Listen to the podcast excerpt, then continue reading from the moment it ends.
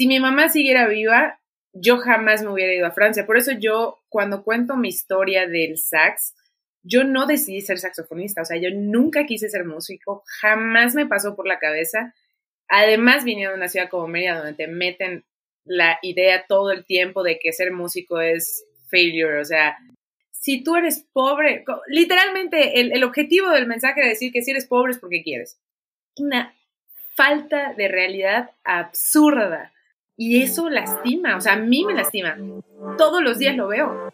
Creo que la muerte de mi mamá fue, y imagínate lo que voy a decir, lo menos doloroso de lo doloroso que fue todo lo demás. Hola, ¿cómo estás? Yo soy Mario Salinas y bienvenidos a otro episodio de Lateral Podcast. Como sabes, este es un espacio donde la alternativa de historias, errores, fracasos y logros, todos ellos son válidos. Aquí sí se comparte algo diferente y lleno de valor. Te recuerdo que Lateral Podcast tiene episodio nuevo todos los lunes y los puedes encontrar en cualquier plataforma disponible. Antes de empezar, te quiero pedir un favor. Spotify ya te permite calificar tu podcast. Te pido que me ayudes dándole 5 estrellas al lateral para llegar a más gente. Lo puedes hacer desde la app o desde tu computadora. El día de hoy estoy entrevistando a Gaby Ross. A Gaby la puedes encontrar en su cuenta de Instagram como arroba la loca del sax. Gaby es artista, productora A y también ingeniera industrial. Sus estudios musicales fueron en Francia para luego abrirse camino en México. Gaby tuvo una destacada actuación a dueto en el programa México tiene talento. Gracias a su experiencia en la creación y producción de shows, hoy en día es la directora general de Music Vibes Producciones. Hoy en este episodio lateral platiqué con Gaby sobre el arte de improvisar, cómo el perdón nos libera, ser consciente de los privilegios con los que nacemos y las ventajas de no conocer el miedo al fracaso, entre muchos temas más. Te dejo con esta muy interesante plática con Gaby Ross. Gaby, por fin, por fin, por fin, bienvenida al lateral. Gracias, Mario, estoy feliz. Muchas gracias por invitarme. Oye, ¿tú qué pensabas que los problemas técnicos nomás le pasaban a los músicos? no, yo creo que me siguen, ¿no? O sea, al final no, ya no sabemos qué pasó, pero ya estamos aquí. Oye, quisiera hablar mucho, o quisiera hablar mucho contigo de muchos temas, seguramente va a pasar, y algo que, que, y antes de brincar a eso, quiero ahorita que me platiques un poquito cómo piensas de la improvisación y cómo la has aplicado. Antes de eso, pues vaya que, que eres un estuche, ¿no? Como dicen, de monerías. Eres artista, productora, además estudiaste ingeniería industrial, eso, eso pasó en Mérida, pero tienes este check en tu, en tu historial de que también le pegaste y se te daba bien el fútbol y que por azares del destino no le pudiste continuar porque te fregaste la rodilla o te lesionaste. Sigo, sigo fregada la rodilla, ¿eh? Sigo, pero sí, eh, no me acordaba de eso. Platícame de esa experiencia. A mí me encantaba el deporte. De hecho, el fútbol fue mi segundo deporte. Yo empecé a jugar básquet desde los cuatro o cinco años. Mi mamá como que empujó o más bien habló con los, eh, eh, los entrenadores porque no te permitían a tan corta edad. Y dijo, no, pero mi hija puede. Y entré muy chiquita, yo creo que estaba en el kinder, una cosa así, o primero primaria. Y estaba jugando ya con chicas un poco más grandes. Y jugué básquetbol creo que más de 10 años. Pero conocí el fútbol y dije, de aquí soy. No duró mucho mi carrera porque me lesionaron. Lo que pasa es que en esa época nosotras aperturamos los, los equipos, o sea, no habían equipos femeniles y no todas jugaban agradablemente, era muy rudo, la verdad. muy, muy rudo. ¿Qué tan, ¿Qué tan cómoda te sientes hoy en día en algunos momentos que te ha tocado jugar el papel de underdog, ¿no? O sea, de, pues al final del día muchas veces te ha tocado ser la, la primera en llegar, es decir, como artista, como saxofonista, como mujer. Ni siquiera estamos hablando de una ciudad grande dentro del país, estamos hablando del interior de la República como es Mérida. ¿Te sientes cómoda llegando con ese rol de, del underdog de a lo mejor decir, pues yo vengo como este bajo perfil de inicio, pero esperen a que, a que me den a mí la pelota, ¿no? Y vean lo que puedo hacer yo con eso. Es, es una extraordinaria pregunta porque estás mezclando dos cosas. Uno, el ser mujer y dos, el venir de una ciudad con, pues bueno, ya sabemos que muchas ciudades tienen como, la sociedad es un poco más cerrada, ¿no? No sé, yo creo que naces con ciertas cosas. Nunca me importó ser esa persona tan distinta, o sea, cosas tan simples como yo de niña no quería jugar con muñecas, prefería en, en, en, el recreo de la escuela jugar fútbol con los niños. Cosas tan básicas yo creo que, que impactan tu camino, o sea, en general.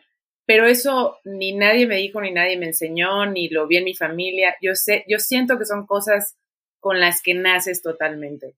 Y si es romper paradigmas, si es ser diferente, si es cortarse el pelo cuando no es común, eh, si es no querer usar vestidos. O sea, no lo veía yo en ese momento, cuando lo vivía, no veía nada raro en mí. O sea, no veía, no me sentía diferente. O sea, yo era yo y no me importaba. Más bien siento que mis papás nunca bloquearon esos sueños, ni el querer tocar, ni el toque guitarra, ni nada de lo que yo quise fue bloqueado. Y eso yo hasta hace poco me di cuenta y fue una vez le hablé a mi papá y le dije, oye papá, nada más te hablo para decirte, oye, gracias por no bloquear mis, mis ganas de hacer cosas, ¿no? Sin, sin importar si era algo de hombres o de mujeres en esa época. Pero sí, sí es, sí es interesante eh, el tema de venir de una ciudad cerrada y también querer hacer cosas diferentes. Oye, tu papá es un gran fan tuyo, ¿no? Es hiper fan, o sea, muy cañón. ¿Tú crees que, tú crees que en lo general haya papás que, yo pienso que sí, pero ¿tú qué crees? Que, que haya papás que a lo mejor no sean tan fans de lo que hacen sus hijos, hablando a lo mejor de la música.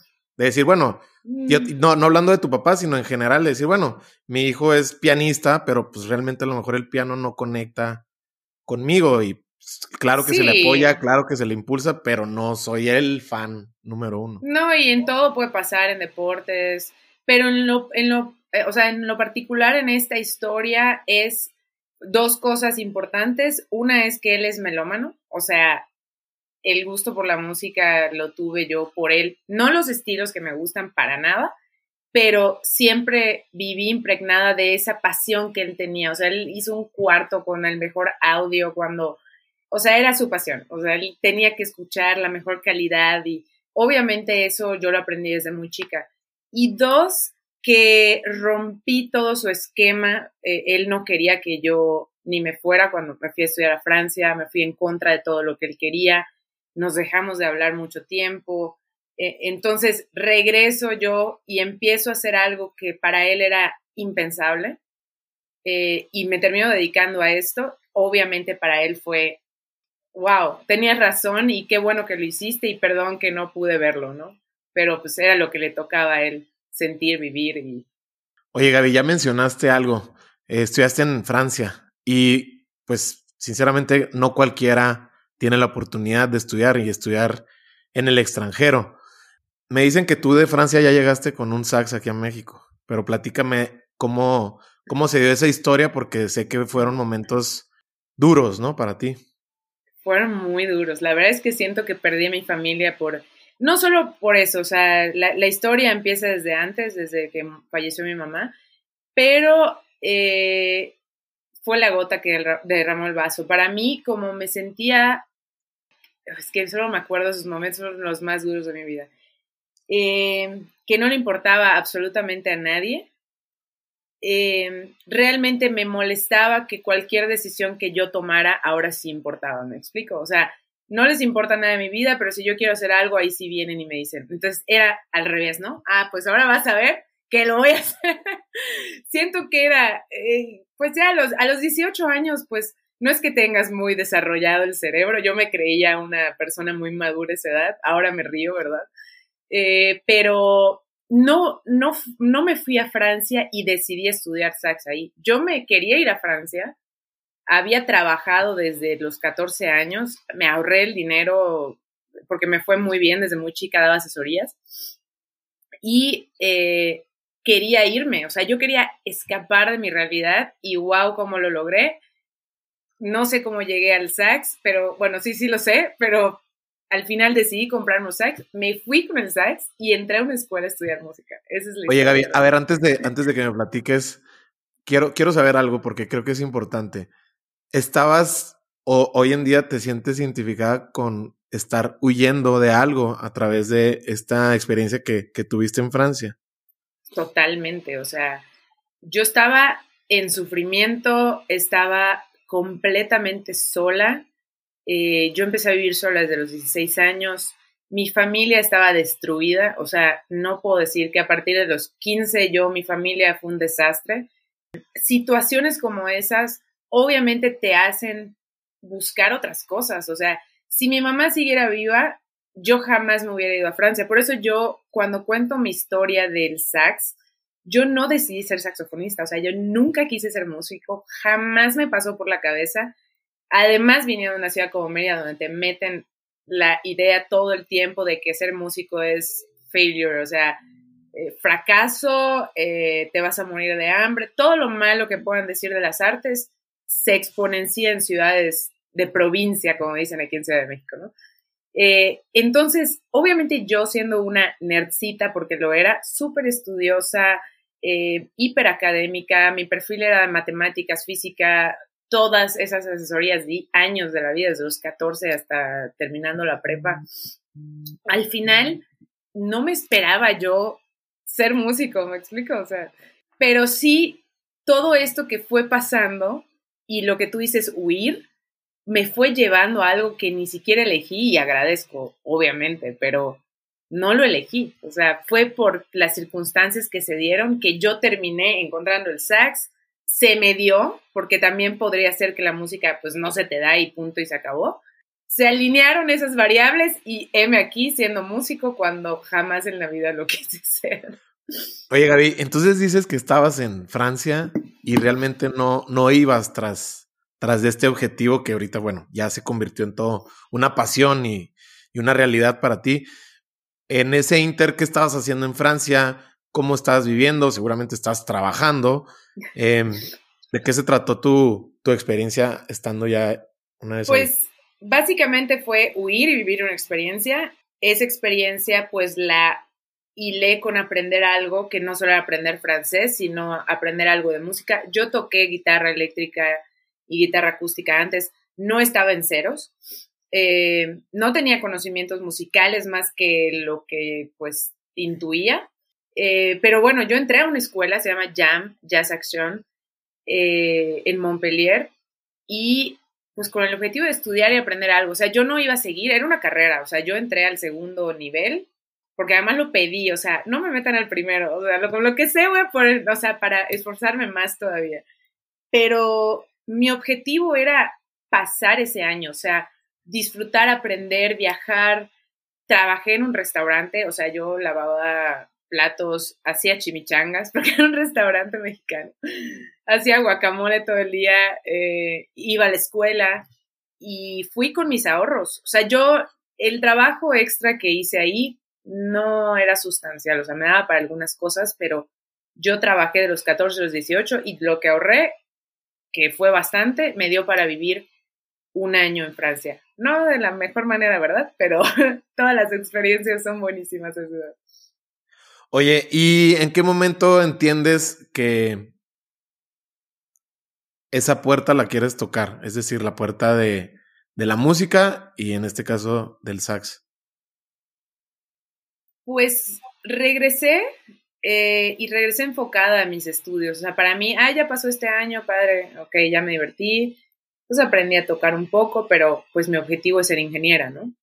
Y regresé y estudié en la UADI, pero en ese trayecto fueron sucediendo muchas cosas. Uno, que yo ya había tomado la decisión sin saberlo, que yo no quería trabajar en una empresa. O sea, yo desde que empecé a trabajar a temprana edad y que vi que yo podía generar dinero sin necesidad de estar eh, bajo nadie, eh, pues me dio una capacidad de verme en esa situación, ¿no? Y yo me veía creando, siempre he sido muy creativa. No sabía qué iba a hacer, pero yo quería tener un negocio. Eh, en ese trayecto de la carrera, que me doy cuenta de, esto, aparte de, que había vivido la muerte de mi mamá, eh, muchas cosas, o sea, mi papá ver que empezó a disfrutar más su vida cuando se jubiló, todas esas situaciones me, hicieron decidir ir por un camino que no era el común. O sea, además ser ingeniero, o sea, el puesto que tienes, la responsabilidad que tienes y demás, y cómo es el trabajo en México, que es demasiado explotado en muchos sentidos, eh, pues dije, de plano no va por ahí mi camino, porque quiero acabar la carrera y en ese trayecto empecé yo a tocar en eventos. O sea, todavía yo no sabía que iba a hacer esto, ¿no? Pero fue en ese, en ese tiempo, o sea, hice mis primeros conciertos, toqué en, primeros eventos y dije, bueno, esta es una moneda que puedo tirar, no sé qué vaya a pasar, pero sé que tengo esta posibilidad, sé que voy a tener mi papel de ingeniera también, aparte que académicamente me iba muy bien. Pensé en hacer un negocio de consultoría, lo inicié de hecho, viajé, hice muchas cosas pensando en este negocio y al final decidí abrir y mi primera empresa la abrí, no recuerdo cuántos años tenía, tal vez como 22 o 21, pero era de, música, o sea, de representación musical, para shows para eventos y trabajé con muchísimos músicos. Pero fue en ese trayecto de, de la carrera que fue, no voy a trabajar en una empresa, tengo que crear mi negocio y la música me encanta, lo voy a hacer. Oye, y en esos momentos ya tenías la confianza con la que te escucho. Es decir, esta determinación de decir, ok, no estoy segura cómo, qué resultado me vaya a dar esta, este lanzar la moneda, pero pues le voy a dar y, y vamos a ver qué pasa. En ese momento, ¿cómo lo tomabas? Estabas muy chica todavía, 22 años, no es nada. Eh, y ya iniciar una empresa y a lo mejor, como dices tú, abrirte camino, pues también seguramente había obstáculos, ¿no? Que, que resolver. Yo creo que sí, ya era muy segura de mí misma. No es un tema que he batallado nunca, pero imagínate empezar a vivir sola a los 16. O sea, para los 22 años yo ya, pues vives muchas cosas en esta soledad, en este tratar de encontrarte, resolver tus cosas, o sea, el que, la logística de tu día, o sea, yo cuando daba asesorías, eh, tenía gente llegando a mi casa a las 2 de la tarde, yo salía a la 1, entonces tenía que ser estratega de, ok, no voy a poder cocinar, entonces tengo que comprar. Cosas simples, decisiones simples. El negociar con los papás a mis 15 años, 16 años, le estaba dando clases a sus hijos, que eran compañeros míos, imagínate, y me pagaban por eso. Entonces yo creo que eso fue la semilla que desde chica y, obviamente el vivir sola, definitivamente, el vivir una muerte temprana, definitivamente. O sea, son muchas variables, pero yo para esa edad no creo que no tenía miedo al fracaso. Algo podía pasar, pero pues sabía que tenía otro as bajo la manga. Si no funciona esto, voy a hacer esto. Ya sé que puedo hacer un negocio dando asesorías, me fue muy bien, pero voy a hacer otras cosas, a ver si, si me voy a divertir más, no lo sé pero no, no, no siento que haya tenido nada de miedo en ese momento. ¿Y en qué momento te das cuenta que es la, es la apuesta correcta, que pues están las señales y más allá de lo externo, pues decir, tú, tú cómo te sientes al momento de tocar, al momento de, de, de esta primera empresa que, que empiezas, ¿en qué momento dices tú, perfectamente sé que que puedo vivir de esto y que, que seguramente hay muchas posibilidades que se pueden abrir. Yo creo que uno o dos años, por eso me costó muchísimo terminar mi carrera, porque yo ya me había dado cuenta que no era por ahí, la iba a terminar, porque aparte, pues soy muy, tengo esta parte creativa, pero también soy cuadrada en muchas cosas, y para mí todavía en ese momento era impensable no tener una carrera, o sea, yo tenía que ser ingeniera porque eso era lo importante para mí y demás. Obviamente ahora lo veo, veo hacia atrás y digo qué estupidez, yo debía haber estudiado música, pero bueno, todo pasa, todo pasa por algo. Em, en, ese, en ese trayecto eh, que empecé a tocar y obviamente empiezas a ganar dinero de algo que te toma una hora, ahora no es así, ¿no? O sea, te das cuenta de que administrar, vender, eh, la merca, invertir, el Instagram, la negociación con los clientes, la administración, la contabilidad. O sea, la gente ve la hora, ¿no? Pero no ve las ocho horas diarias que hay detrás. Pero bueno, el, el significado de tú manejar esos tiempos, saber cuándo tienes un evento, eh, que puedas tener una vida libre. O sea, recordando el, el, tema que dije de vi a mi papá empezar a disfrutar su vida. Mi papá es un, un médico muy reconocido en Mérida pero trabajaba doble, eh, tenía su consultorio privado y aparte trabajaba en el IMSS. No me veía así, porque vi la muerte. O sea, yo decía, ¿cómo no puedo empezar a disfrutar mi vida desde ahorita si no sé cuánto tiempo voy a vivir? Yo no quiero tener un trabajo que implique prácticamente mi vida entera, porque eso es el trabajo. Y hasta el día de hoy lo, lo, lo trato de decir y yo sé que es muy difícil que la gente encuentre pasiones y es muy utópico además por el país en que vivimos. Y aparte son circunstancias que ni decides, el cerebro con el que naces, la familia, o sea, el privilegio, N cantidad de cosas. Pero dentro de estas circunstancias, si yo pude decidir, pues ya la música, tienes estas dos opciones. Voy a intentar la música que sé que me va a dar una vida más feliz y si no lo logro, tengo mi título de ingeniera, pido un trabajo. No, no había mucho por donde, pero sí fue durante la carrera y, y, y, de hecho por eso me costó tanto trabajo ya terminar, o sea, ya era un pesar. Creo que mis años de carrera fueron los peores de mi vida después de vivir la muerte de mi madre y vivir sola tan chica. En el número tres, diría que mi, mi carrera. Fui incomprendida, no tenía amigos, horrible, de lo peor. Sobra decir que eres una persona recursiva y así te, te, describe mucha de la gente que, que, he conocido gracias a ti. Y me doy cuenta, ¿no? Como, pues al final del día no, no, no nadie te, te dijo o te dio la opción de elegir, simplemente pasaron las cosas y pues había que resolverlas, ¿no? En ese momento, sin voltear a ningún lado, solamente hacia adelante y ver que pues eso era lo que había que resolver en ese momento. Eso me queda claro que lo has aplicado. Me gustaría que me platicaras cómo lo has aplicado ya en hoy en día que pues además de artista, eres empresaria. Platícame cómo lo, cómo lo has aplicado, sobre todo en esta en este gran tema que es pues trabajar con otra gente, ¿no? Porque al final del día, en algún momento tú estuviste como en solo, eh, representándote, pero ahora te toca también hacer equipo, encontrar talento, desarrollar talento. Y en estas tres frases que he dicho, ocurren muchísimas historias. Platícame cómo, cómo lo has aplicado tú, sobre todo en el management o trabajando con, con otros artistas. Yo creo que son cosas que no se piensan. De hecho, eh, he tenido que trabajar mucho en eso porque tengo un nivel de exigencia estratosférico, o sea, conmigo. Eh, y creo que es parte del caminar de, del tipo de persona que soy. O sea, te, ya me acepté. Ahora, ya soy una mejor persona.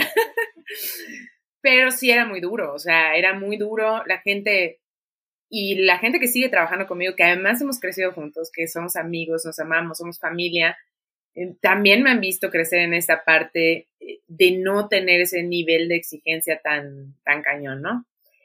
Pero el día de hoy, si tú le preguntas a cualquiera, y cosas simples, hasta trabajar con ingenieros, ¿sabes qué pasa? Que tal vez me, me, me estoy echando el contra a mí porque exijo cosas que para mí son muy básicas.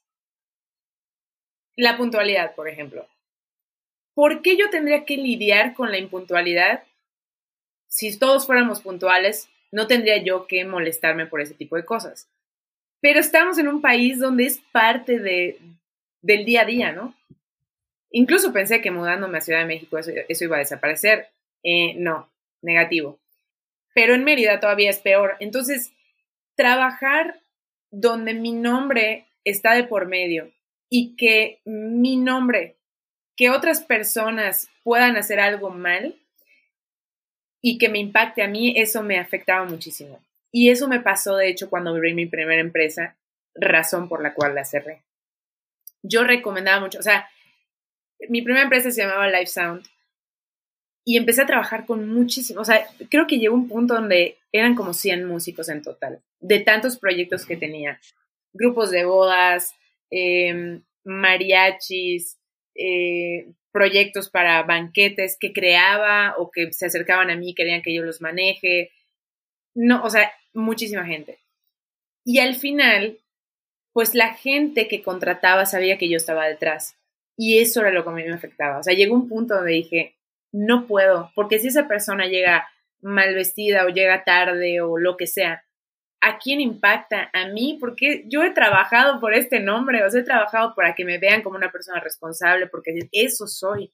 Y no me gustaba. Ya después, digo, eso y muchos factores que en ese momento de mi vida yo vivía muy frustrada, o sea, yo no entendía el sentido de la vida, o sea, yo solo trabajaba, trabajaba y trabajaba, terminaba llorando porque estaba en la carrera, tenía el trabajo y aparte tocaba, o sea, imagínate salir de, la, de estudiar, ir a administrar tu empresa, terminar de, de tu horario laboral, vestirte e ir a tocar, o sea, no, no, no, no, no, era, horrible, pero bueno, es parte de la productividad que tienes en, en ese momento, ¿no? Y ahora que cambié toda mi estrategia de trabajo, que he encontrado gente que tiene las visiones, la forma de trabajo, la responsabilidad, dije, ah, ahora todo cuadra. Lo único que tengo que hacer es encontrar que es gente que esté en mi sintonía, que sea responsable, que, que busque mejorar su trabajo. Eh, entonces ya no batallo tanto con, con, esa parte, más bien entendí que es un tema de, de aliarte de gente con la que no te pese trabajar, eh, no es fácil, pero mi número uno sobre el talento, mucho más allá del talento, es la energía. Cuando hay buena energía, todo fluye. No, no tienes que estar acarreando gente y suplicando que hagan las cosas cuando pues deberían de hacerlo, ¿no? Si, si uno está buscando mejorar. Oye, Gaby, ahorita que mencionas esa búsqueda del sentido de la vida, eh, seguramente lo, lo has entendido no como que en un momento y listo, ahí quedó, sino a través de muchas experiencias. ¿Cómo ha sido para ti encontrarle sentido? Porque pues ahorita hablas, y lo vamos también a tocar, ¿no? Hablas mucho del amor propio, de la confianza, de la excelencia en tu trabajo, cualquiera que sea. ¿Cómo es encontrar, en tu caso, la, el sentido de la vida? Para mí, ahora es muy, muy claro. Obviamente batallé mucho en su momento, pero eh, desde que empecé esa primera empresa, creo que lo sentía y ahora lo tengo, pero clarísimo. Y es, hablando del éxito, o sea, el éxito que es para mí la vida que estoy viviendo ahora, que es estar tranquila, feliz, eh, balanceada entre trabajo y disfrute, etcétera, etcétera. Pero que todo venga acompañado. O sea, no, desde hace muchos años decidí que no quiero invertir tanto en mí, porque aun y que yo creciera, o como me ha dicho, me, acuerdo con esos debates los he tenido con mi hermano, que es el que más me ha debatido en esta vida, N cantidad de veces, porque me decía, es que tú puedes estar en no sé dónde, y digo, Roberto, pero es que ¿por qué no me preguntas si yo quiero estar ahí? También ese debate lo he tenido muchísimo con un colega, amigo, hermano mío, que es Franklin, que hablamos mucho de eso. Nuestros objetivos son diferentes. O sea, yo ya estoy donde quiero estar, no busco más allá, ¿no? Pero ¿qué sí busco? Que en este caminar yo pueda ir jalando gente, jalando, jalando, jalando, jalando gente. ¿Hubiera sido más fácil estar sola? Sí, desde que inicié mis proyectos, yo creo que habré trabajado uno o dos años como solista y luego empecé a trabajar con gente. La primera que trabajó conmigo fue Maidel y creamos un proyecto que hasta fuimos a México Tiene Talento y viajamos un montón en bodas, que es lo que estoy haciendo ahorita también. Yo era más fácil coordinarme sola yo, sí, ver mi vestuario sola yo, sí, estudiar mis canciones yo sola, sí, no tener que estar pidiendo oye, vamos a hacer esto, oye, hay que verlo de tu vestuario, oye, em, o el cliente es que te quiero solo a ti. Y yo siempre le decía al cliente, no me puedes contratar solo a mí, porque yo tenía este nivel de compromiso de darle trabajo a otra persona. Entonces, prefería yo perder ese trabajo, que me pasó no sabes cuántas veces, y cuando sí necesitaba ese dinero, porque sabía que el día de mañana iba a retribuir. Al final lo supe desde muy pequeña, ahora lo tengo más claro, el éxito tiene que ser compartido. No me sentiría como me siento ahora si, si ese camino lo hubiera hecho yo. Porque el día de hoy yo sé que fui plataforma de algunas personas y sigo siendo plataforma y hasta hace poco estaba tenía una reunión con una cantante con la que quiero trabajar.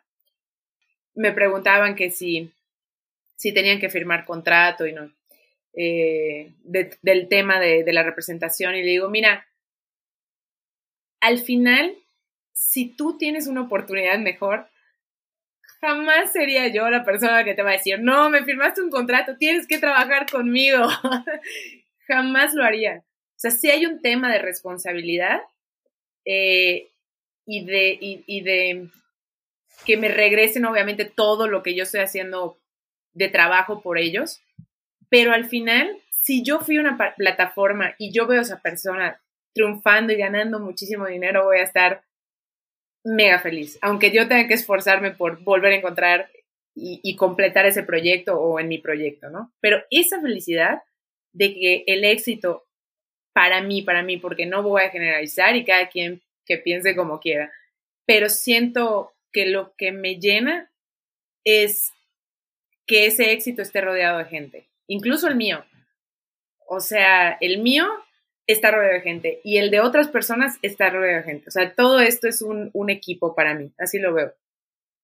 Oye, Gaby, en este rol de liderazgo que te toca desempeñar y en el cual pues te sientes muy como en tu, ahora sí que como pez en el agua. Em, ¿Dónde pintas la raya entre esta exigencia para entregar un producto o un servicio que, que se sienta de cinco estrellas, pero también saber que somos seres humanos y que podemos fallar y que a lo mejor ese día de ese evento en el teatro Armando Manzanero, pues quizá las cosas no salieron como tenían que salir.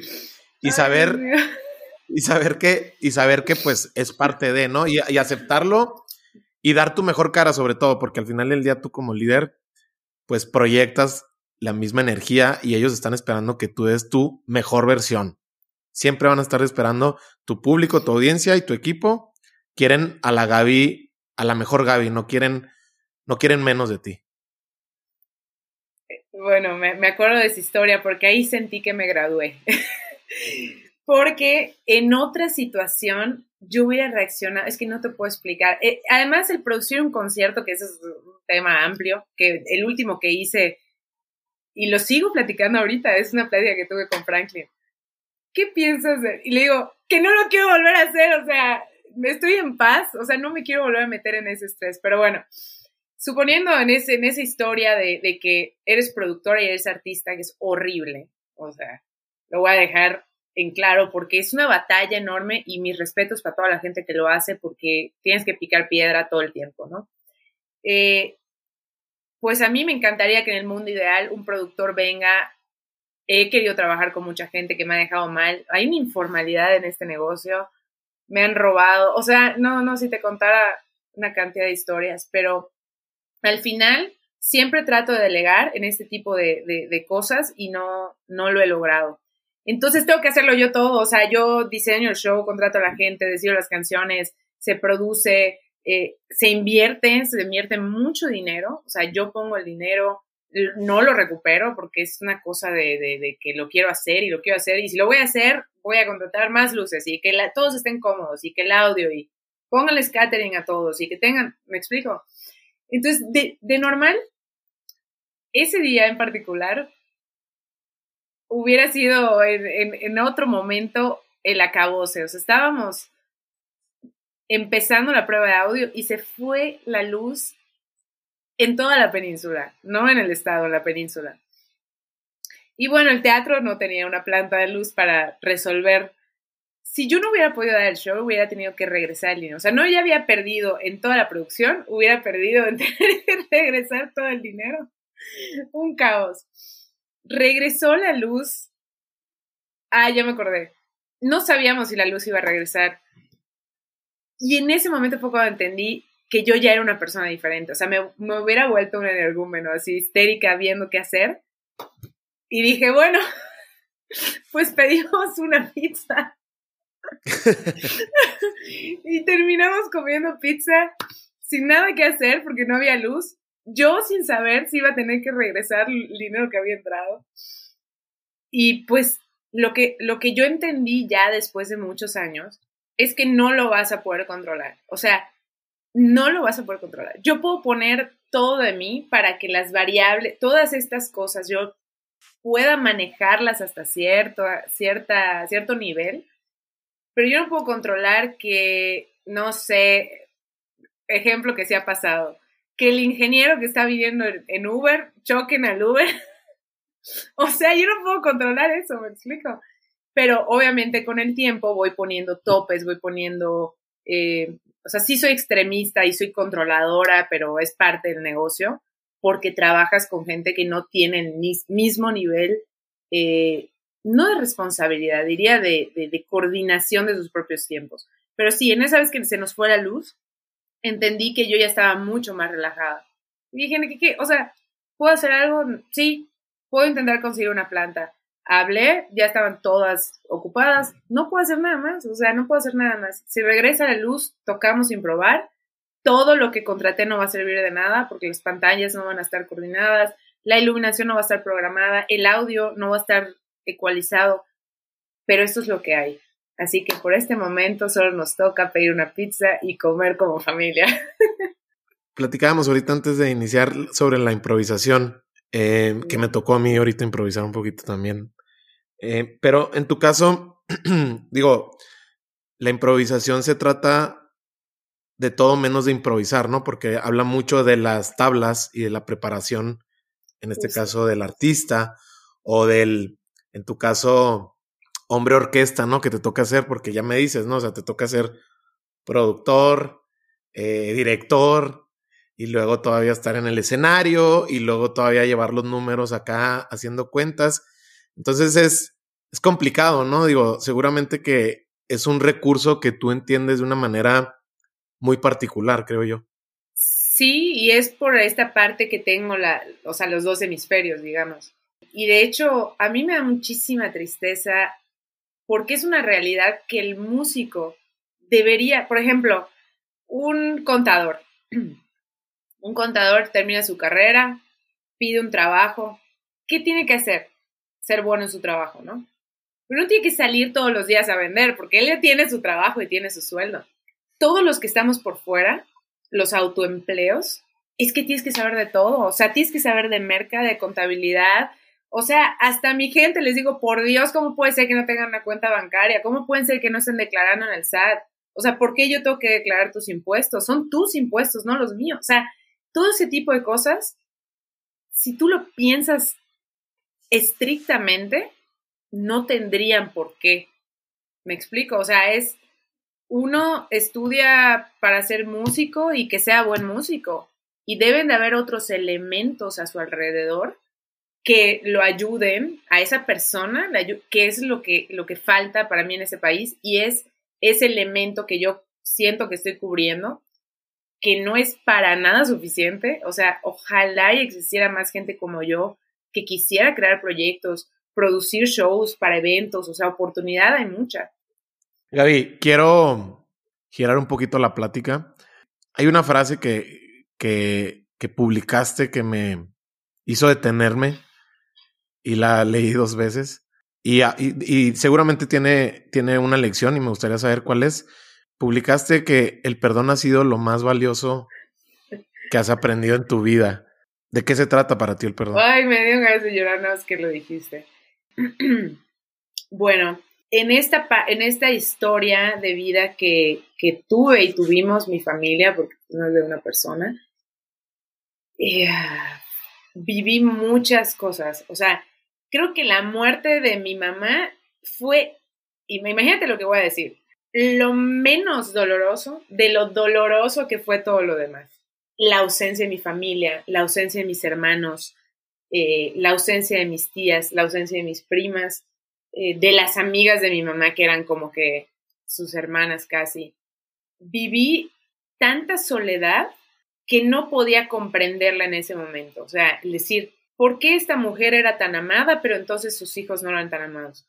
¿Por qué las hermanas de mi mamá no les importa que yo no tengo a nadie? ¿Por qué mi papá se fue? ¿Por qué mis hermanos se fueron? ¿Por qué? Entonces, obviamente con la madurez y los años, tengo una comprensión, una comprensión increíble de todo lo que, lo que pasó y todo lo que ha pasado. Y para yo rescatar a mi familia, que el día de hoy mi familia es súper unida, o sea, hablo más con mi papá que con cualquier persona. Es, mi papá es un tipazo, de verdad. Me encanta haber vivido todo lo que vivimos porque mi papá me enseñó muchísimo. Uno es que la gente cambia y no puedes juzgar a la gente por las acciones, porque no hay mucho más allá que una acción. Tú no sabes lo que esa persona está pasando, no sabes el por qué, qué educación tuvo. O sea, es muy difícil para mí sentir un rencor el día de hoy porque tengo, porque leo de neurociencia, eh, estoy muy adentro de ese tema que puede ser perjudicial porque pues terminas aceptando el comportamiento de la gente como es, que también es un poco negativo, o sea, trato de no estar en los extremos. Pero para yo resetear desde hace años, ¿no? El intentar llevarme con mi familia, si yo hubiera sido una persona rencorosa, no estaríamos donde estamos y estamos en un muy buen lugar. Pero mi familia se deshizo, o sea, fue así, se acabó, no hay familia, por años, años de no hablarnos de muchas cosas. Entonces, para mí, el perdón lo llevo como una bandera porque lo tuve que luchar con lágrimas, con dolor, con ausencia, con gritos de no entender lo que pasaba en mi vida y estar tan sola que no lo entendía. Eh, y hasta el día de hoy agradezco cada una de las cosas que me pasaron, incluyendo la muerte. Para mí es un regalo de la vida y es muy duro decirlo porque lo voy a escuchar mucha gente que tal vez no lo pueda entender hasta que lo vives y lo procesas y pasan muchos años, porque sería horrible que, imagínate que yo llegara a decirle a alguien, oh no, se acaba de morir un familiar tuyo, es un regalo, o sea, no, no va por ahí. ¿A dónde te lleva ese es el regalo. Obviamente daría muchas cosas por estar con mi mamá el día de hoy, o verla aunque sea un día, pero eso que ella sembró en mí hace que desde hace muchos años yo haya decidido vivir la vida que estoy viviendo y siento que es una vida muy libre y muy feliz y todo, toda esta envoltura viene en el perdón, porque si yo no hubiera perdonado, no estaría donde estoy. Eh, sería una persona sumamente frustrada, sin familia, y todos nosotros trabajamos por unirnos nuevamente. Número uno, mi papá, que cometió muchos errores en su momento. A mí no hay cosa, o sea, si estoy en una conversación y, alguien me dice, es que la gente no cambia, o sea, a ver, stop. Aquí tenemos que platicar. Me duele mucho cuando la gente dice eso. Se me hace la mentira más absurda que pueda haber. Todos cambiamos todo el tiempo. ¿Por qué crees que la gente cambia? Yo también pienso que la gente cambia, pero tú ¿por qué crees que la gente decide cambiar? Tendrías que ser extremadamente cerrado como para que en 10 años no haya un cambio sustancial en ti. En un año no haya un cambio sustancial. Yo cambio de opinión. Es más, si estamos ahorita platicando, debatiendo y tú dices algo en lo que no estoy de acuerdo, ¿no? Terminamos la conversación, pero me voy a quedar pensando, ¿por qué habrá dicho esto? ¿no? Lo investigo, leo y digo, ah, mira, fíjate que tiene razón. Creo que yo no estaba tan bien. Estás cambiando de opinión. Estás abierta o abierto a algo distinto, ¿no? todos cambiamos. Es una estupidez muy grande decir que no cambia. O sea, lo, dicen en el tema de, no es un alcohólico, no va a dejar de tomar. Uno de mis mejores amigos estaba ya casi desahuciado en ese tema, ¿no?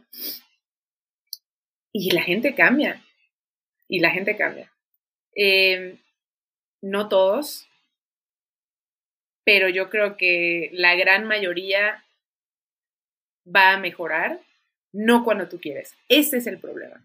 Yo estaba sufriendo y quería que mi papá estuviera conmigo y que me hablara y que viera si comía eh, y que le importara mi vida en el momento que yo quería, pero él estaba viviendo un proceso, un proceso que pues, no voy a tocar, pero en sus propios dolores y en sus propios demonios, que tenía que vivir un proceso y en ese mismo trayecto desgraciadamente estábamos ahí metidos eh, y no fue la mejor acción, digamos, pero él terminó de aquí, aquí, y es una extraordinaria persona, pero, hey, todos hemos hecho cosas mal que no entendías, tú creías que estabas actuando bien cuando, no sé, estabas en una relación y te das cuenta y dices, no hombre, qué cabrona o qué cabrón, qué mal y, y qué mal traté a esta persona durante tanto tiempo, no lo sé.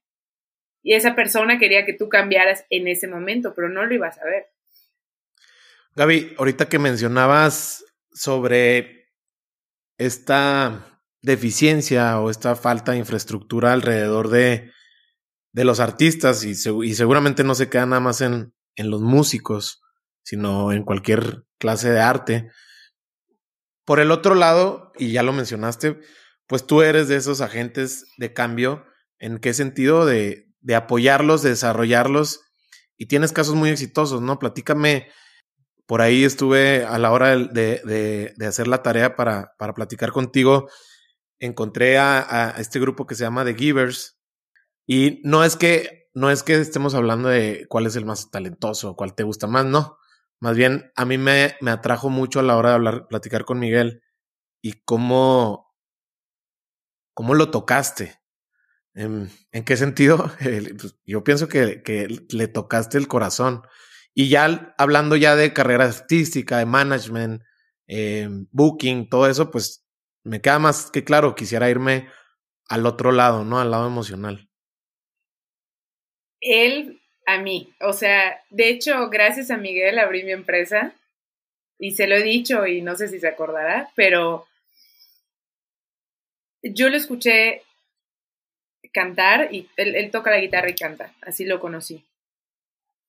Y me llegó tanto su interpretación. Hay algo muy difícil en, en, en general en, el, en, en la parte del musical que sea que puedas interpretar tú puedes ser un muy buen músico y ejecutar increíblemente bien, pero no transmitir. Y para ¿Qué, es lo que también le llaman proyección? No. E, es como, o, sea, cuando, incluso cuando tú vas y ves una, una, pintura, ¿no? ¿Qué cosas a ti en una obra te, te transmiten? Es totalmente subjetivo porque a alguna persona le transmiten algunas cosas y a otras otras. Yo voy, amo la historia de Frida Kahlo, pero veo un cuadro de Frida Kahlo y digo, no me gusta para nada, me gusta más este estilo, esto me llega, he llorado viendo cuadros porque este es lo que me llega. Por eso es, es subjetivo. Pero yo he visto músicos hiper virtuosos, hiper, o sea, he ido a conciertos, no te puedo decir cuántas veces porque es mi pasión número uno, que no o sea, no hay una fibra en mí que se mueva. Es como matemáticas, ¿no? Son virtuosísimos, pero no diferente de un músico que me da una nota y me hace llorar. Esa es la diferencia. Y no tiene nada que ver con el talento. Entonces, hablando eh, del tema particular de, de Miguel, yo escuché a Miguel y dije, este hombre tiene algo, porque me, me, me llega. Y ese es el tema de la interpretación. Miguel, y siendo tan joven, siendo tan joven cuando lo conocí, no cantaba la canción como la cantaba el artista, no sé si me explico. Él tenía algo suyo que lo ponía en la canción. Exactamente, que es difícil, sobre todo cuando eres muy joven, pues ¿qué es lo primero que haces cuando estás cantando? Tratas de imitar, por eso tú escuchas a, hay cantantes que imitan. No, no hablo de los imitadores, sino que escuches un cantante, a un cantante eh, interpretando a Bublé y va a sonar como Bublé. ¿no? No le meten tanto de, su rollo. Y Miguel lo tenía.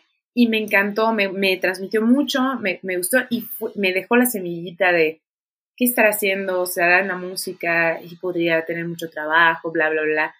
Y fue por él que me moví otra vez, porque yo cerré mi primera empresa hace muchísimos años por, por el exceso de trabajo y que yo ya no quería estar en eso y gracias a él, que fue el, él fue el primer proyecto que, o sea, mi empresa, cuando hice el logo de The Givers, literal, hice el logo de mi empresa, así te lo digo.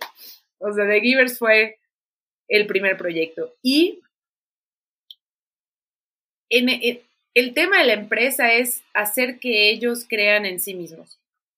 Eh, y mucho background. Obviamente, estás hablando que llevo yo ya 15 años trabajando en este negocio en específico y ya sé qué quiere el cliente, cómo le gusta, cómo le gusta ver el producto eh, y cosas que ya vienen de mí que les exijo. O sea, y esa plática la he tenido con Miguel de que te acuerdas cuándo, ta, ta, ta. Y nos reímos, ¿no? De cosas que para mí son básicas que un músico no debe hacer y mucha gente lo hace, pero para mí, para mi equipo de trabajo, es, please, esto, esto y esto son básicos, así que pónganse a estudiar y ya. Fíjate que ahorita que, digo, me, me, me, haces pensar y te lo agradezco mucho en, el, en qué sentido. Ahorita que mencionabas esto de, del artista y de la interpretación y eso que provoca en aquel que lo está viendo y lo está absorbiendo y disfrutando. Eh, también creo que tiene, hay algo que es muchas veces difícil de explicar y, hay veces que lo leo y no me queda muy claro.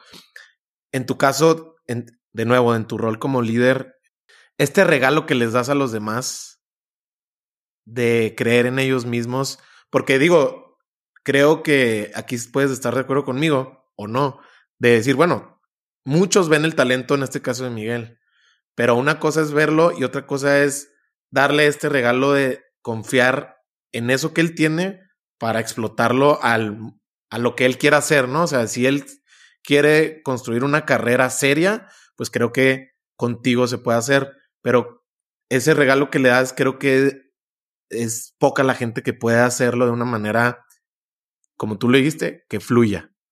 Sí, yo creo que también depende mucho de la energía. Y, he hecho muchos proyectos y muchos no funcionan. Y algo que agradezco a gente como, como Miguel, y Evelyn, que es, eh, que es el proyecto de The Givers. En este trayecto, por ejemplo, cómo yo lo estoy trabajando ahora y me parece súper interesante. Es como un espejo, o sea, tú das un peso y yo doy dos.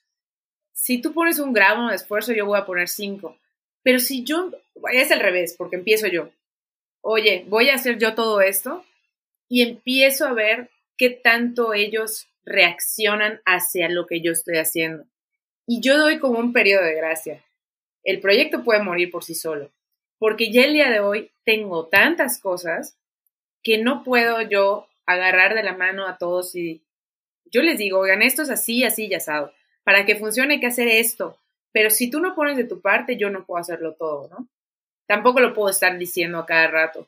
Pero esto es así. Y el ejemplo de ellos que crecieron tan rápido y, tal vez ellos no lo saben porque no vivieron mi experiencia. O sea, yo me posicioné en siete años, ellos en uno. O sea, y también el, el dar el valor, el valor monetario a lo que se cobra, es porque hay mucho trabajo detrás. Hay mucha inversión en vestuario. O sea, la gente no lo ve, ¿no? Pero para mí sí es importante esa reciprocidad que antes yo no la pedía en mi primera empresa. Era, yo hago todo, ustedes solo lleguen a tocar.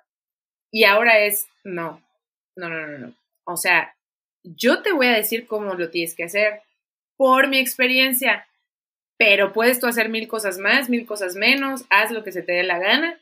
Este es el esquema que a mí me ha funcionado. ¿Quieres caminarlo? Vamos a caminarlo. Pero el éxito depende de ellos y no depende de mí.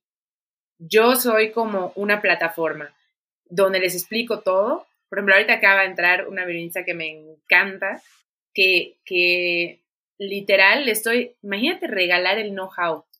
O sea, es mucha responsabilidad porque a mí me costó 15 años. Me costó 15 años.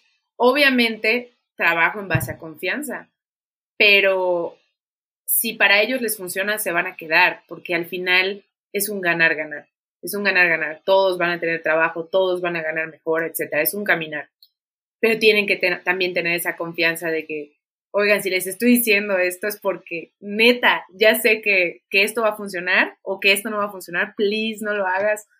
Al final no es, no es como una empresa de si haces esto, esto, no, no. Es yo puedo impulsar tu proyecto, pero tiene que haber un espejo. O sea, si no hay una reciprocidad, y de esto lo hablo hasta con con Are, ¿no? De, que, es, que es mi socio en este proyecto y, y, dejamos morir un proyecto porque, oye, no, no podemos tener a la mano a todos.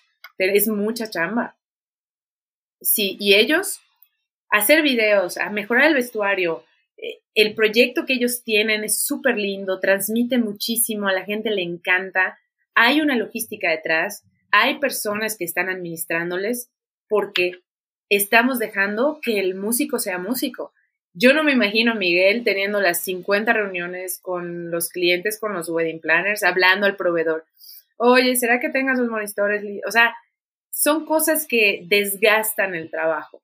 Y ellos, lo que yo quiero en general para toda la gente que trabaja con nosotros es que tengan la tranquilidad de que el evento va a salir bien, de que el audio va a estar chido, de que están pagados.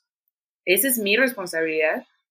Eh, todo ya está listo para que ellos puedan ser mejor en su trabajo real, que es transmitir y hacer una, una buena presentación. ¿Cuáles son tus no negociables?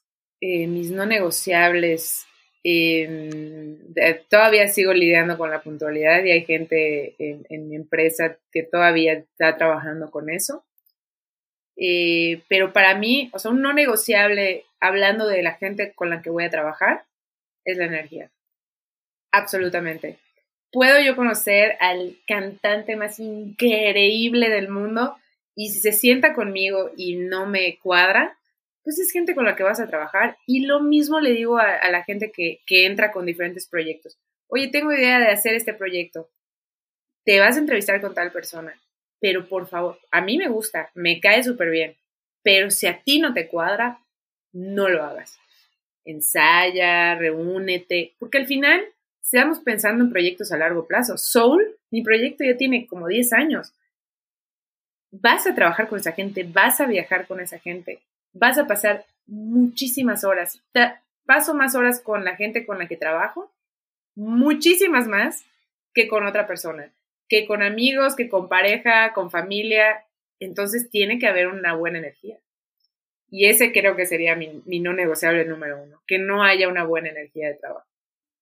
Oye, Gaby, ¿cómo cuidas tú tu energía en el sentido de que, pues, digo, ya, ya lo mencionabas, eh, cómo tu socia se, se encarga también de esa parte que es muy importante para que todo, todo pase y todo pase bien, pero tú tienes algún momento como para recargarte de energía y a lo mejor antes de la interpretación decir, bueno, este sí es momento mío, me toca eh, meterme en el, en, el, en el papel. ¿Tienes esa, esa clase de estrategias, por así decirlo? ¿O simplemente ahorita ya tienes ese balance totalmente diseñado para que no pase? Mm, pues la verdad es que Aren ha sido la mejor dupla que pude tener, porque tengo que ser franca, o sea, yo no nací para, para ese tipo de cosas. O sea, ella es muy buena en lo que hace. Yo soy muy mala en lo que ella hace.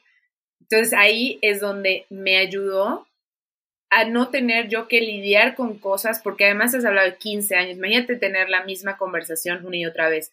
Para mí, por el tipo de persona que soy, es muy complicado. O sea, tiendo a empezar a ser un poco ruda y eso es muy negativo para, para el negocio, para el cliente, para lo que sea, porque eh, no es mi perfil. O sea, mi perfil es ir a dar un buen show y eh, estallar y darlo todo. Eso en la parte de, la empresa, ¿no? Ya estamos muy bien coordinadas en esa parte. Yo veo toda la parte creativa, iniciar proyectos, de mejorar los proyectos, y ella ve toda la parte operativa.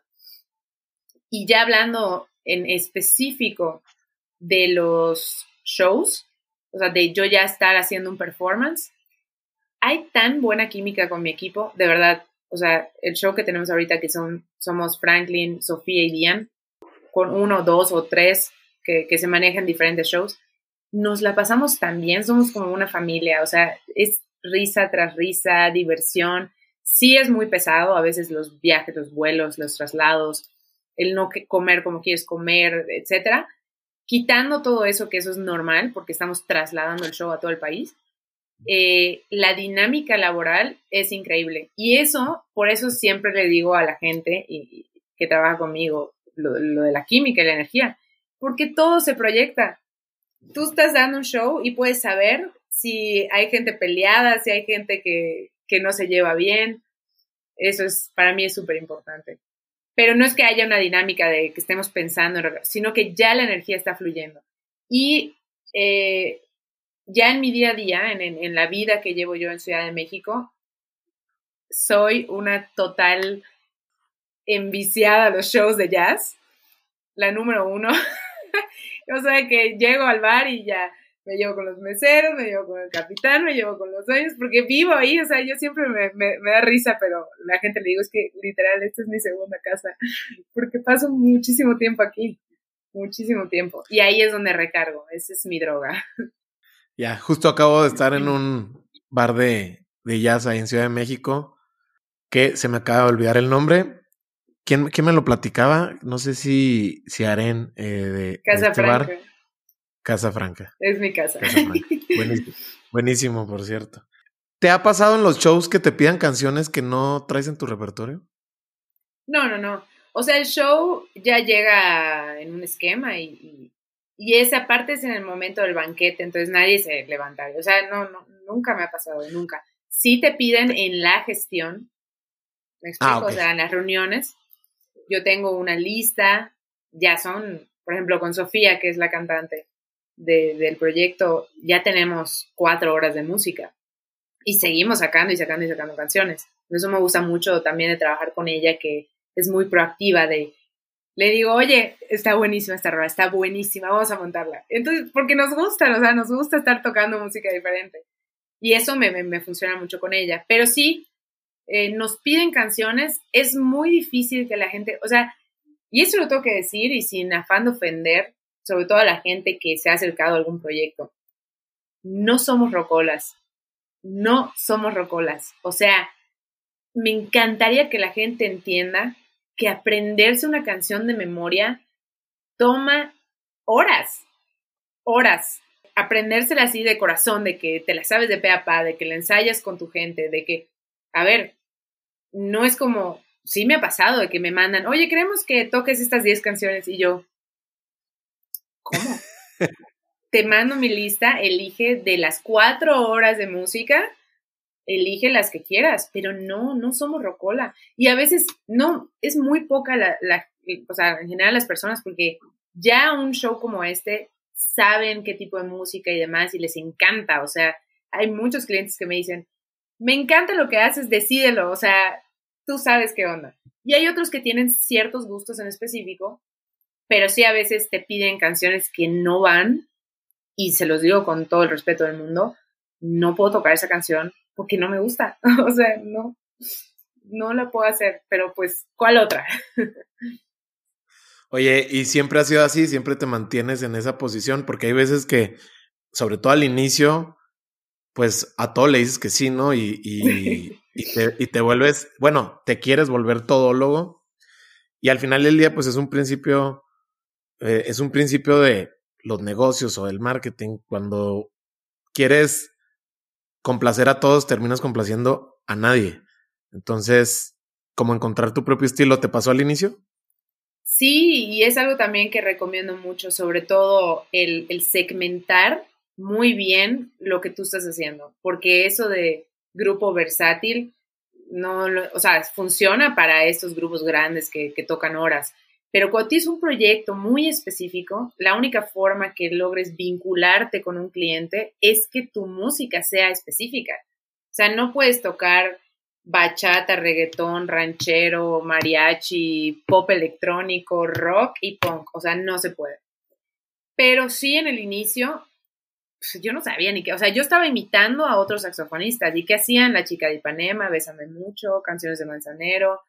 Y ya en ese trayecto fue que dije, a ver, yo si fuera invitado a una boda, odia, perdón, odiaría escuchar esto, o sea, lo odiaría, o sea, me dormiría, porque la gente en la boda es de 25 a 35 años la mayoría. O sea, ¿por qué estarían? Amo al maestro Manzanero, amo su música, pero es, eh, o Luis Miguel, o sea, era muy, el concepto era muy bossa o sea, y te estoy hablando de un sector del país, o sea, lo que se estaba haciendo en esa época. Y ahí fue cuando dije, no, yo voy a tocar esto y va a haber gente que le va a gustar. Y voy a dejar de tocar sola y voy a tocar con esa cantante y vamos a ver qué pasa y vamos a hacer un proyecto. Eso no existía, o sea, no existían esos duetos en esa época, ¿no? Eh, pero sí, hay que, hay que tratar de encontrar el camino y no, no, no es tan rápido. No, y seguramente pues también importante saber qué es lo que quieres comunicar, ¿no? Con tu propuesta. Porque, como dices tú, estos grupos versátiles, pues, están muy entretenidos, pienso yo, pero también es difícil. Me, me, me platicaban algunos de tus también colegas sobre este oído que tienes como muy desarrollado. Y no sé si siempre es algo con lo que naces o también lo vas adiestrando y lo vas educando. Digo, ahorita que mencionas de cómo te la pasas en, en bares, pues tiene que ver mucho también con ese oído, ¿no? Que sigues educando y que sigues estimulando. No sé tú cómo pienses de eso, porque eso es como muy, algo es, es algo muy particular encontrarlo cuando hablan de este, de este buen oído que pueda tener algún músico o artista. Eh, creo que fue estrategia mía cuando empecé, porque yo empecé leyendo y me di cuenta cuando quería sacar una canción que siempre necesitaba tener el papel, no tenía la habilidad del oído. Eh, digo, aparte llevaba muy poco tiempo tocando, muy, yo empecé a tocar a los 18, o sea, es muy distinto a gente que, que empieza más temprano. Entonces, vamos a suponer, escuché una canción de Dua Lipa, entraba y digo, no existía Dua Lipa en ese entonces, ¿verdad? Pero vamos a poner un ejemplo. Bajaba la partitura y entonces la leía, la escuchaba y ya, ahora apréndetela.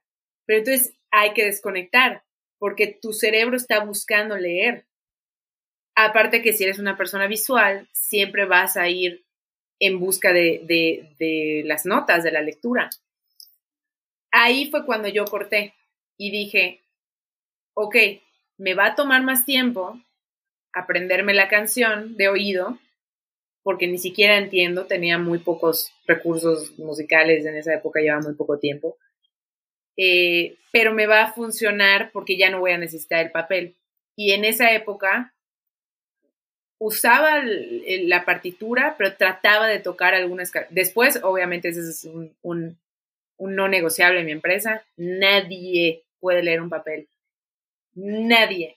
Porque es una enorme desconexión con la gente. Estás enfocado en un papel y no conectas. A mí, y respeto, y lo vuelvo a decir, porque aparte depende si tocas en un bar y te piden 80 mil canciones, y pues hay miles de razones para mí, para mi trabajo y para mi empresa, nadie puede leer. Y es muy importante porque rompes. O sea, si hay una persona viéndote y si tú elevas la mirada y pudiste haberle visto y eh, sonreído, hecho algo que haga a esa persona feliz, pues ese momento se pasó porque estabas viendo una partitura. Entonces yo me obligué y desde eso se empezó a hacer más fácil.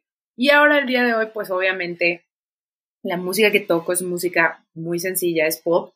El pop está estructuralmente hecho fácil, eh, audible, es muy sencillo y las estructuras se repiten. Entonces, ya hoy en día escucho una canción em, y tal vez, o sea, sacarla me, me, cuesta muy poco trabajo. Aprenderme la memoria, pues ya toma un poquito más, pero puede ser que o sea, me tome cinco minutos o me tome mm, veinte. Tienes este lado. depende también, claro. Tienes este lado sumamente creativo, pero también la estructura que te da. Pues en algún momento seguramente la misma ingeniería industrial te lo pudo haber dado o ya lo traías de casa, pero ¿cómo se ve hoy en día un día tuyo entre semana? Digo, entendiendo que ese día no tendrás evento, Son muy variables, la verdad es que eso agradezco esta vida y eso es lo que yo estaba buscando.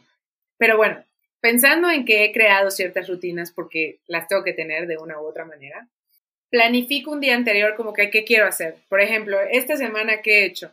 Hace dos días me reuní con mi gente para hacer videos en mi casa que subimos acá con la violinista que, que acaba de entrar a la empresa. Grabé un video también con Soul, con las voces que tenemos. Eh, y eso es un día, ¿no? De que vengan a mi casa eh, y aquí decidimos qué hacer. Y nos pasamos unas horas, producimos algo para Instagram y ya está.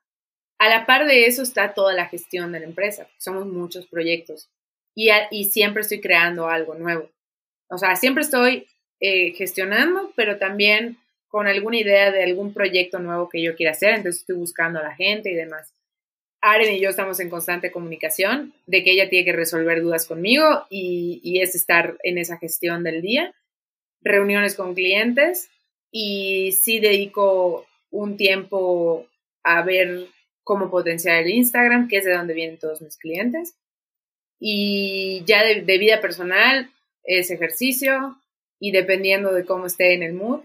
A veces tengo épocas de leer como loca y a veces tengo épocas de ir al jazz todos los días. Varía muchísimo. Pero sí, ahorita que hay muchísimo viaje, porque prácticamente todos nuestros sábados son fuera de la ciudad, estamos en, en, un estado diferente cada semana, sí estoy, le dedico mucho tiempo a cada cliente. Es lo que digo que la gente no ve.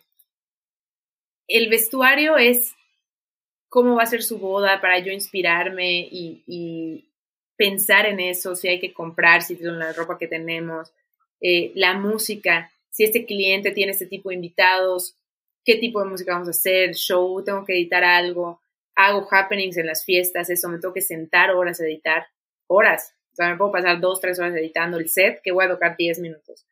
Eh, es mucha preparación y toda la semana es para la boda siguiente. Entonces, una semana de trabajo por momentos para enfocarme a mi cliente de esa semana. Oye, ¿y la inspiración cómo la nutres? Em, ¿Acudes también a recursos externos como, no sé, documentales, libros, eh, películas? ¿O simplemente también te, te apoyas en tu misma experiencia y lo que estás viendo que está sucediendo en el medio? Es más bien lo que queremos proyectar. Realmente, como disfrutamos mucho lo que hacemos, eh, es lo que está sucediendo en ese momento. Por ejemplo, salen unas canciones nuevas y estamos, no, no, no, qué rola de Sam Smith, por ejemplo, On Holly, ¿no? es buenísima que ganó ahorita en los grandes. Vamos a montarla ya. Y ya luego vemos dónde la ponemos. O sea, normalmente toda la música nueva la ponemos en la siguiente boda. Y, por ejemplo, inspirarme, no copiamos shows, porque realmente no hay un show como el que nosotros tenemos en el formato en el que está. Más bien es qué queremos, o sea, qué nos mueve ahorita eh, tocar, eso vamos a hacer. Y eso la gente lo disfruta mucho, ¿eh? porque al final, y es lo más importante, es que te noten disfrutando lo que estás haciendo. Gaby, ahorita mencionabas de tus épocas cuando estás devorando libros. ¿Qué libros son los últimos que estás recomendando más, quizá? Tengo que recomendar uno que me encantó, que además este me lo recomendó mi hermano y me lo leí en una semana y decía, Roberto, dime otro, estuvo muy bueno. Es un libro que de hecho yo lo publiqué en mi Instagram muchas veces porque ojalá, y de hecho hubo gente que sí lo compró, me, escribieron, me dijeron eso, ¿no? Eh, que siento que todos los mexicanos deberíamos de leer, habla sobre el racismo en México y lo escribió eh, el actor Tenoch Huerta, que es este, bueno, si lo ubicas, actor mexicano. ¿Cómo se llama el libro? Se llama Poder Prieto. Poder Prieto, ok.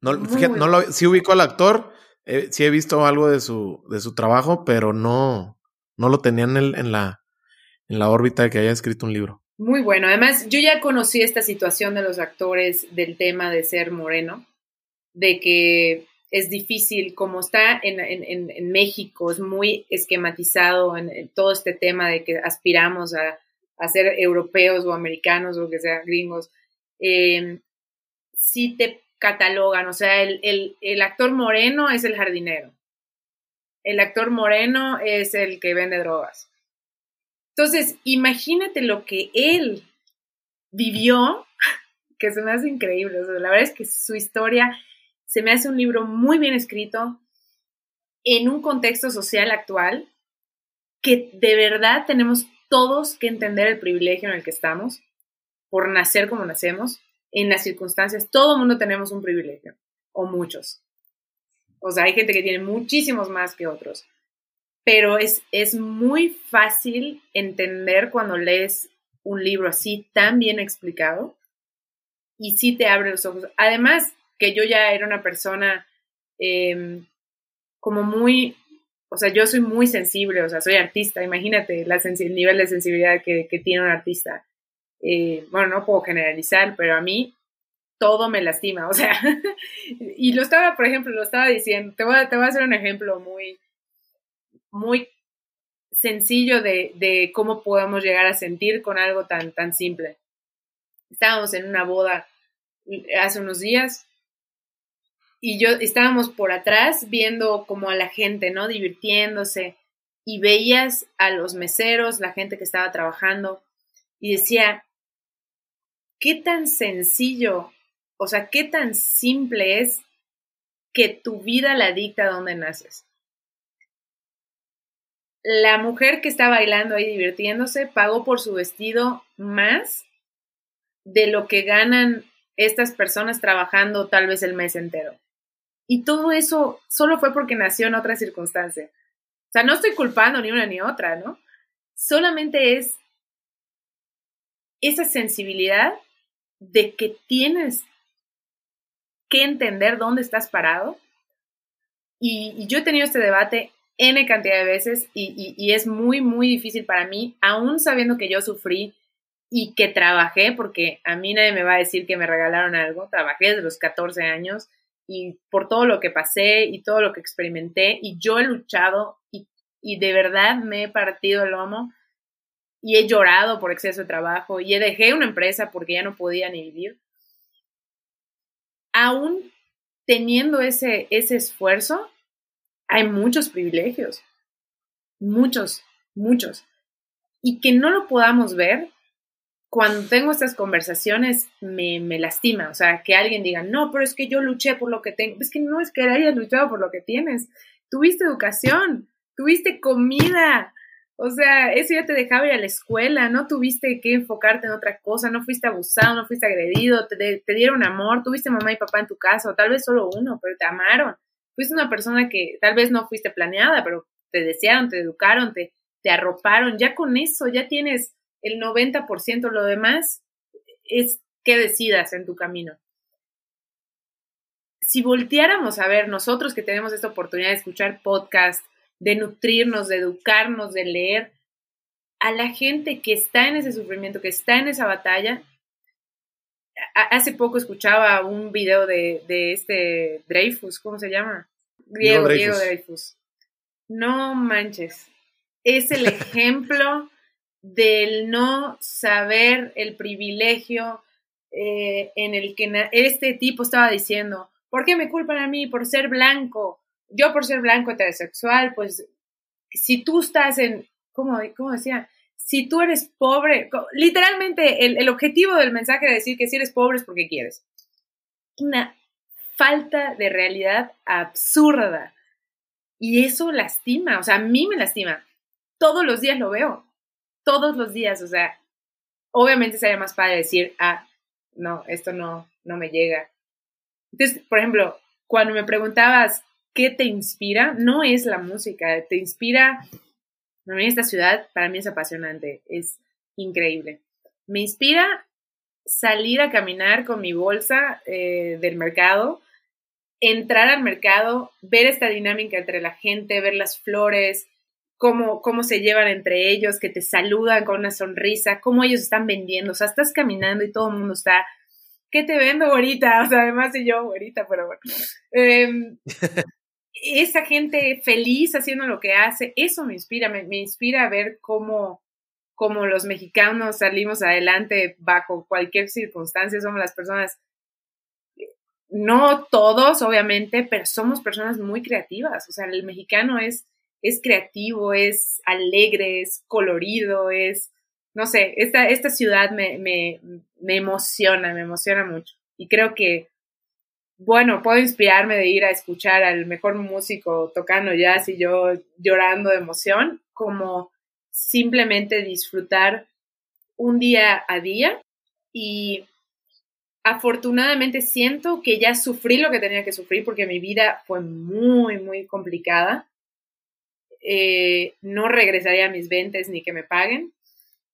Yo creo que ya en esta época que ya entendí mi balance, estoy agradecida de que mi sufrimiento empezó, empezó temprano para llegar a esta época, a esta edad y sentir que estoy nadando. O sea, yo estoy fluyendo, no necesito más. Trabajo ahora para otras personas porque siento que ahí está mi camino. Pero yo si el día de hoy literal me corto un dedo, no voy a dejar de ser feliz si no toco sax. O sea, voy a hacer otras cosas, voy a producir. Entonces, no sé, esa es como que mi inspiración. Hay bajones enormes. Em, es, una, es un tipo de trabajo que, que te lleva a vivir olas emocionales y esto también lo he explicado mucho porque no es que, no, los músicos, artistas en general, no es que seamos depresivos, es que vivimos tanta excitación, es como, es tan increíble hacer lo que amas, tocar música y transmitir y llenarte esta energía y estar tocando música electrónica entre la gente que está brincando a tu alrededor. Mañana despiertas en tu cama y dices, eh, ¿qué hago? O sea, sí tienes que entender esta, esta vida de altibajos, pero ya me siento estable en ese sentido. O sea, ya sé que tengo un bajón porque ayer viví una locura. O sea, estaba yo tocando en un festival o no sé, lo que sea. Pero es divertido. Oye, ¿y tienes alguna táctica o hack para manejar esos bajones que son normales en el cerebro de, estos em, picos de, pues, de excitación, de lo que, lo que te esté dando el mismo cerebro a través de estas experiencias? Eh, fíjate que ahorita lo que hago es no juzgarme, porque no lo entendía antes. O sea, ah, estoy deprimida. No, no, no, no, no estás deprimida. O sea, es que es como una droga. Realmente es la abstinencia de la droga. Que yo sí entiendo de mi vida y que decido vivirla así, es que a mí me encantan esos hypes. O sea, a mí me fascina, o sea, si tú me vieras escuchando jazz y en Casafranca yo soy la loca que está parada bailando como loca, literal, esa soy. Y yo no necesito, y eso lo voy a decir abiertamente, sin juzgar a nadie, eh, porque aparte en una ciudad donde hay mucha droga, o sea, en general, y acá en, en Ciudad de México que los hongos y no sé qué. Yo nunca he estado metida en ese rollo porque orgánicamente mi cuerpo me lo da. O sea, yo no necesito nada para conectar con la música a un nivel que me lleve a experimentar algo muy loco. Y es lo que la gente busca al consumir, que no lo juzgo para nada. Este, es otro tema, pero no lo juzgo para nada, porque están buscando este hype, que yo tengo gratuitamente. Entonces, no sé, o sea, siento que, esos son mis, mis escapes, ¿no? El eh, bueno, leyendo libros leí una frase que me impactó mucho, eh, es un filósofo, Kierkegaard, Kierkegaard, ni sé cómo se pronuncia, eh, de, hace muchos años. Y él decía que para evitar los bajones, para evitar estas épocas depresivas, o sea, que tú entendieras que estás deprimido, porque normalmente estamos buscando esos hypes, ¿no? Entonces, para no estar deprimido, no hagas esos hypes. Y esto está también un poco en la cultura budista, ¿no? De no estar buscando esas excitaciones, sino vivir una vida más simple y más lineal. No es para mí. No. Aborto la misión. Pago ese precio, voy a estar triste un día, pero voy a estar feliz. Ah, no importa. Porque ese nivel ese nivel de, de, estar extasiado, no podría yo decir no lo quiero vivir, aún y que tenga que pagar un precio. Ya estando en, ese, en esa situación, ya entiendo, oye, no estás deprimida nada más, estás viviendo una normalidad. este es el normal. Este es el, el, normal. Lo que pasa es que no te gusta. Entonces, ¿qué hago? Pues ya tengo, salgo a caminar, me encanta caminar, por eso siento que me ayudó muchísimo mudarme a esta ciudad. Para mí fue, me, amplió mi universo, porque aquí hay todo lo que me gusta, hay arte, el clima, o sea, es que yo soy feliz literal escuchando un podcast y caminando, o sea, Eh, mi vida puede ser muy simple porque ya en esta madurez sé cuáles son esas pizquitas de felicidad, obviamente voy por ellas. O sea, sería muy tonta si me siento mal de decir, no me voy a quedar aquí a, a autoflagelarme, ¿no? Oye, Gaby, ¿cómo mides tú tu propio éxito? En la, en la paz, en la tranquilidad que ya tengo. Eh,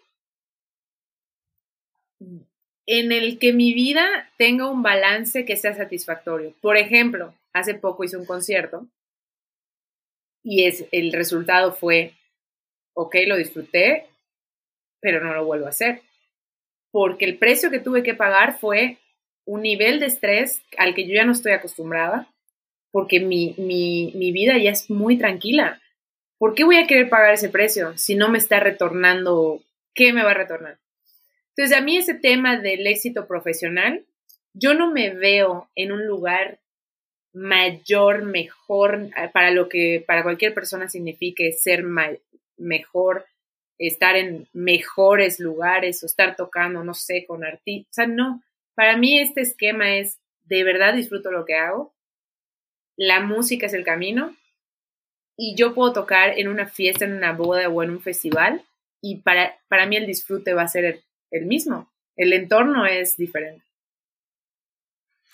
Gaby, eh, vaya que le sacamos provecho a esta charla. Eh, sinceramente es que agradezco mucho tu, tu nivel de respuesta y aguantar ahí los embates técnicos que había antes de empezar a grabar.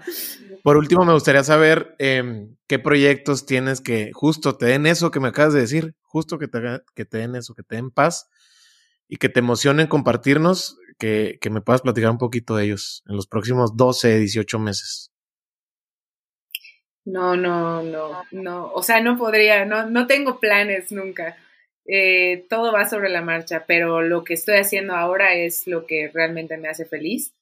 Em, me pueden seguir y ahí estarán viendo seguramente todo lo que sale, porque a todos los proyectos los promuevo también a través de mis redes y demás. Pero ese es como mi, mi camino, o sea, me llena eso y siempre estoy pensando también en viajar, en experimentar, en, en, leer más. Toda esa gente, si nos escucha, que nos, igual que nos quieran compartir en nuestras redes, de que lee este libro, eso, eso es mayor a cualquier cosa de, de trabajo, cualquier cosa que te nutra. Eh, pero bueno, laboralmente es más bien lo que, lo que estoy haciendo ahora, el construir a otros proyectos. Gaby, no sé si quieras agregar algo más. No, de verdad es un placer, me encantó que, que podamos platicar. Ya no dije que cómo me conociste, que fue que yo te escribí para felicitarte por tu podcast, que entrevistaste a una amiga y me encantó y te escuché, escuché muchísimos, yo creo que ya casi me acabo tus dos años de, podcast. Y, felicitarte de verdad para, o sea, realmente es interesante conocer lo que hay detrás de una fachada. Y sí, ¿verdad? Ese, es lo que no sabes lo que hay detrás. O sea, tú puedes ver a una persona y pensar mil cosas y, y llegas hasta eso. O sea, con tus preguntas llegas hasta eso. Sí, tienes razón. Ayer, ahí justo ayer estábamos en una reunión y eso, eso mismo pasó de, de mira, él, él, es el de, él es el cuate de lateral. Y ya como darle cara también a la gente que me escucha, porque es la gran ventaja y también desventaja que pues no conozco yo a toda la gente que me escucha, ¿sabes? Pueden gente interactuar, que está muy chido, justo como lo mencionas, con, con la cuenta o así, pero ya conocerlos así o, que, o tener esta clase de interacción en, en persona, al menos por cinco minutos, es muy lindo porque hay muchos insights que encuentras de cómo está llegando el mensaje o el invitado o lo que impacta esta clase de conversación a alguien más, ¿no? Totalmente, totalmente. Y aprendes, o sea, tú has de haber aprendido tanto de tantas entrevistas que me da un poco de celo. Sí. Pero te voy a decir una cosa, porque al final también aprendemos de la experiencia ajena. Entonces, toda esa experiencia que te están contando, que también nos la das a nosotros que, escuchamos tu podcast, es súper interesante. Puede que la hora, la hora de entrevista un 5% haya sido significativo para una persona, pero ese 5% va a ser muy significativo para una persona. Y es lo, lo padre. Claro, y puede ser, puede ser exponencial, porque eso cuando ya lo pones en práctica, llegan otras posibilidades, ¿no? Entonces, sí, sí, sí. Soy mucho yo también de, de ponerme en esa faceta o en ese modo de decir, bueno, no siempre cuando escucho los podcasts que escucho o cuando quiero encontrar algo nuevo, digo, bueno, no siempre tengo que estar de acuerdo con lo que dicen, más bien también preguntarme por qué no estoy de acuerdo y ahí a lo mejor es donde llego a un punto en común o un punto medio, entonces, claro, sí, sí, sí, coincido mucho contigo. Voy a, cerrar diciendo algo que publiqué hace unos días en, en mi Instagram, que de vez en cuando escribo algo. Eh, y comenté algo que me di cuenta, eh, no sé si leyendo, escuchando, pero importante mencionar que no venimos a esta vida a ser felices, venimos a esta vida a aprender. Eh, ser felices es una faceta más, es una parte más de la vida y que a veces nos frustramos por no estar viviendo. Aparte el Instagram es lo peor que nos pueda pasar para eso, porque todo mundo comparte solo ese pedazo de su vida que es felicidad, felicidad, felicidad y tu cerebro hace que, que, no, yo no estoy siendo feliz, que estoy mal y demás, ¿no? Entonces, compartirle a la gente que en este camino vamos a ser felices, pero también vamos a sufrir, vamos a aprender, nos van a romper el corazón, también vamos a amar, amar con locura y nos van a lastimar y, vamos a tener problemas y vamos a tener éxitos profesionales y fracasos, y te contaba todos los fracasos que he tenido, te, ríes. Eh, y eso es parte de la vida, por eso el, el, el punto final para mí en esta vida es aprender. Y si nos centramos en que ese es el, enfoque, no nos sentiríamos tan culpables cuando no estamos siendo felices, que es completamente normal. De acuerdo contigo. De acuerdísimo. Sí, leí esa publicación, por cierto. Gaby, muchas gracias por tu tiempo. Eh, me das mucha envidia también que estés tú viviendo en Ciudad de México. Hace un par de semanas estuve por allá. Me hubiera encantado conocerte, pero pues estoy ya dos horas en un, en un avión, entonces seguramente pronto puede pasar. A la siguiente y vamos a escuchar jazz. sí, sí, sí. Y una, una buena pizza. Qué buena está la pizza de ahí abajo. No sé cómo se llama el lugar. ¿O será lo mismo? Sí, sí, sí. Ah, ok. Está buenísima. Eh, Gaby, un abrazo. Muchas gracias por tu tiempo. en Instagram te, te puede encontrar la gente como. La loca del sax.